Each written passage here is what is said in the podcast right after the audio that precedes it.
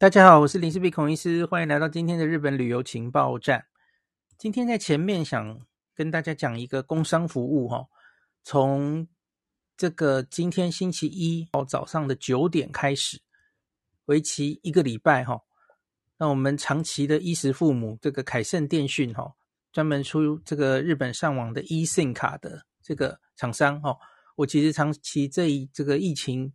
恢复去日本以来，我大概都会我的 iPhone 都是装 eSIM，然后一直使用的都觉得很顺畅，没什么问题哈。那他们因为快到年底了哈，大家可能寒假又要出国了哈，所以推出一个 eSIM 卡的特价哈。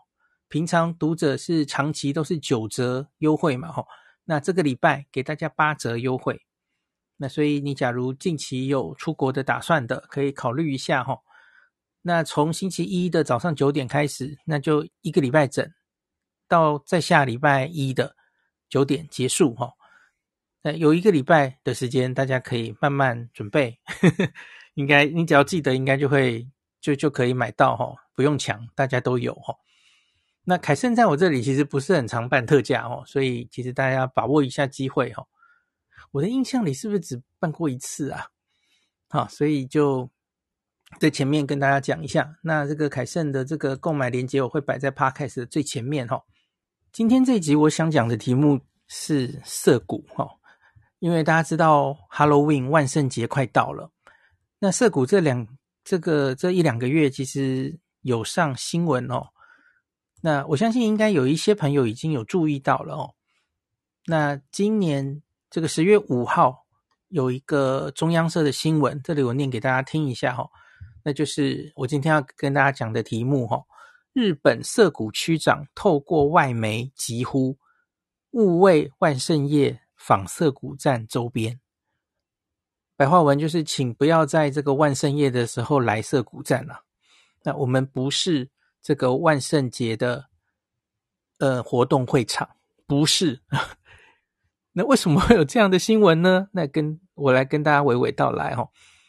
日本东京都的涩谷区长长谷部健，那他在本月哈十月五号到日本的外国记者俱乐部举行记者会，向全世界呼吁，因为有发生踩踏意外的危险，希望大家不要万圣夜到涩谷站的周边哈。那往年万圣夜的期间，会有很多来自国内外的。游客造访涩谷，这已经是大家很熟悉的景象了吧？哈，他说：“可是今年，我希望大家能够重新思考。每一年万圣夜期间，涩谷站的附近都会聚集大量的年轻人跟外国人，引发可能发生纠纷或是踩踏意外的忧郁哦。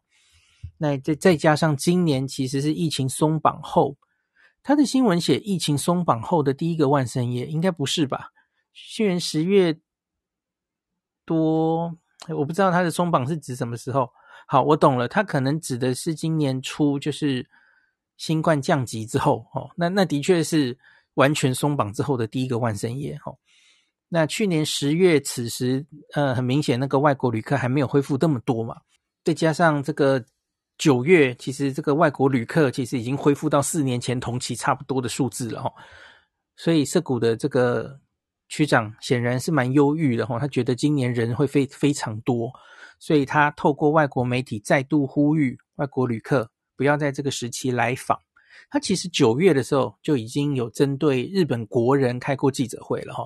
那长谷部健今年九月在涩谷区公所举行是针对国内民众，那现在因为考量今年也会有许多外国人来访，今天就透过外国媒体传达这个消息哈。他说：“因为预想今年人潮拥挤的程度无法跟往年相比，呃，他指的应该是疫情的这几年吧，哈，特别是疫情的这几年，对发生踩踏意外或纠纷的忧郁大为提升，所以让他保持强烈的危机感。他希望透过记者会向全世界明确传达涩谷不是万圣夜活动场地的讯息。那他目前已经公布了相关的防范对策。”包括从十月二十七到十一月一号，依据现有自治条例，禁止民众在涩谷站附近的道路或是公园、公共场域饮酒。那针对人潮可能是最为拥挤的十月二十八号星期六及万圣夜的当天，涩谷区公所也预请，就是位于限制路上饮酒地区的便利商店等店家不要贩卖酒类，哈，喝酒就会出事，哈。那涩谷区公所也会在涩谷站附近安排百人规模的保全人员，在场引导民众持续移动，不要停留在那里哦。那长谷部健日前提到了韩国梨泰院的严重踩踏意外，说我们一直很担心什么时候会发生像去年韩国梨泰院般的事故，也不足为奇。那大家都应该印象犹新吼，梨泰院踩踏意外造成逾一百五十人不幸死亡。那涩谷中间有一些板道吼，涩谷本身就是在一个坡度上嘛，然后也是有很多小巷子，所以难难怪其实他们会有点担心会不会有类似梨泰院的状况哦。那也是有很多夜生活的店等等的吼。好，那为什么我今天要跟大家讲这个？还有一个插曲哈。因为今天等一下，我脸书早上也会发一篇文哦。星期一早上，呃，很有趣，就是大概在两周前，唐吉诃德，因为我长期就跟唐吉诃德有合作嘛，，Tokyo Day，那有优惠券的合作，那他们忽然来了一个消息，说希望我帮他们宣传哦。那个唐吉诃德有一间店，在这个涩谷道玄坂通新店。这个店我好像还没有跟大家讲过哦，那我就顺便跟大家讲，在在这一集的下半，我跟大家讲。那可是我要先跟大家讲为什么我会讲到这个哦。那他就说，哎，这个这间店现在快到万圣节了嘛，所以它里面就装扮得非常有万圣节的气氛。那他就说，哎，这个给你发一些店内的照片哦，那帮大家宣传一下。那我们就。因为长期就有合作嘛，我当然就一口答应了。我我自己还没有去逛过，因为这间店是八月二十四日才开幕的哦，好可惜哦。我假如再待久一点，暑假就会遇到它开幕了哦。那可是后来在他他是要我就是万圣节前发嘛哦，那可是他忽然又前几天又忽然很紧急的又跟我说哈，诶这个。呃，他们说，因为呼应这个涩谷区长，就是我刚刚讲的那一段新闻哈，呼应涩谷区长说的哈，希望不要这个在万圣节的时候到涩谷来，所以他又希望我不要有，就是大家涩谷这个在万圣节的时候要去逛涩谷哦，不能有这种引导的意向。诶，这篇文章就变得很难写了哈。那我最后决定是，我觉得就是正面对决。我一方面介绍这间这个多米塞情热价格专门店，那可是我也同时告诉你涩谷区长这一次的忧郁，这次的关于大家不要挤在那几天去涩谷，我同时告诉你哈。那所以我觉得这个对于这个礼拜在东京的朋友，其实这个可能也是很重要的呼吁哈。那要要保护自己嘛，不要往险境去这样子。所以大概最后我就会变成这样的发文哦，就是前面跟大家讲有色谷的这间新开的店，然后后面就跟大家讲，就是前面我刚刚讲的那一段哦，涩谷区长的呼吁。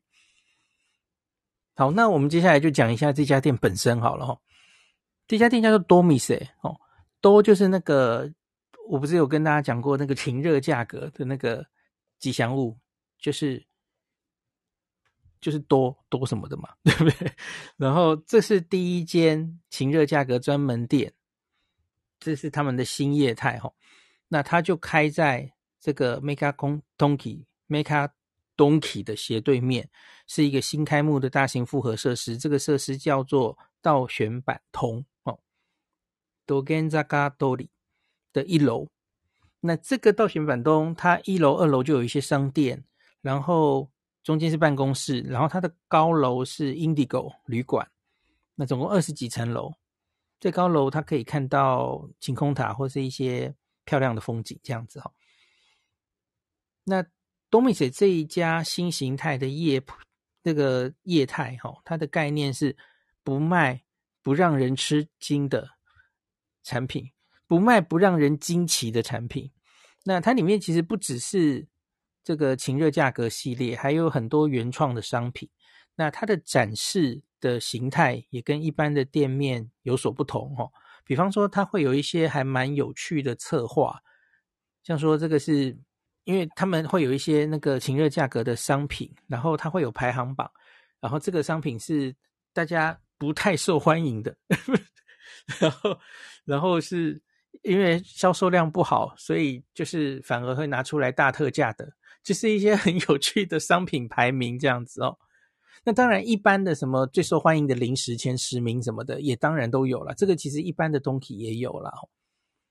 那那不只是那这这件我没有自己看过了哈，可是据他们传给我的照片，就是我觉得很明显，Don Quijote 的这个晴热价格系列的。占比是很高的哈。那最近当然是万圣节的时候，所以整个它这个店目前就是装扮的很有万圣节的气氛哈。那当然不能缺少的是万圣节的时候一定会 cosplay 嘛，所以有很多呃万圣节会装扮的道具什么的。当然这个时候不只是这间店啦，所有的 Don Quijote 应该都是展示着。一堆这样的东西哈，好，所以这个大，假如大家对这个店有兴趣的话，看看它现在在万圣节有什么变成什么样了哈，这是万圣节期间限定的哈，那大家可以看一下我今天脸书发的照片哈，感受一下万圣节的氛围哈。那可是还是回头提醒一下，前面跟大家讲的哈，这段时间现在东京的朋友哈，不要跟以前一样哈，就是。直接就冲去涩谷，然后诶，想要过度过这个热闹的万圣夜哈。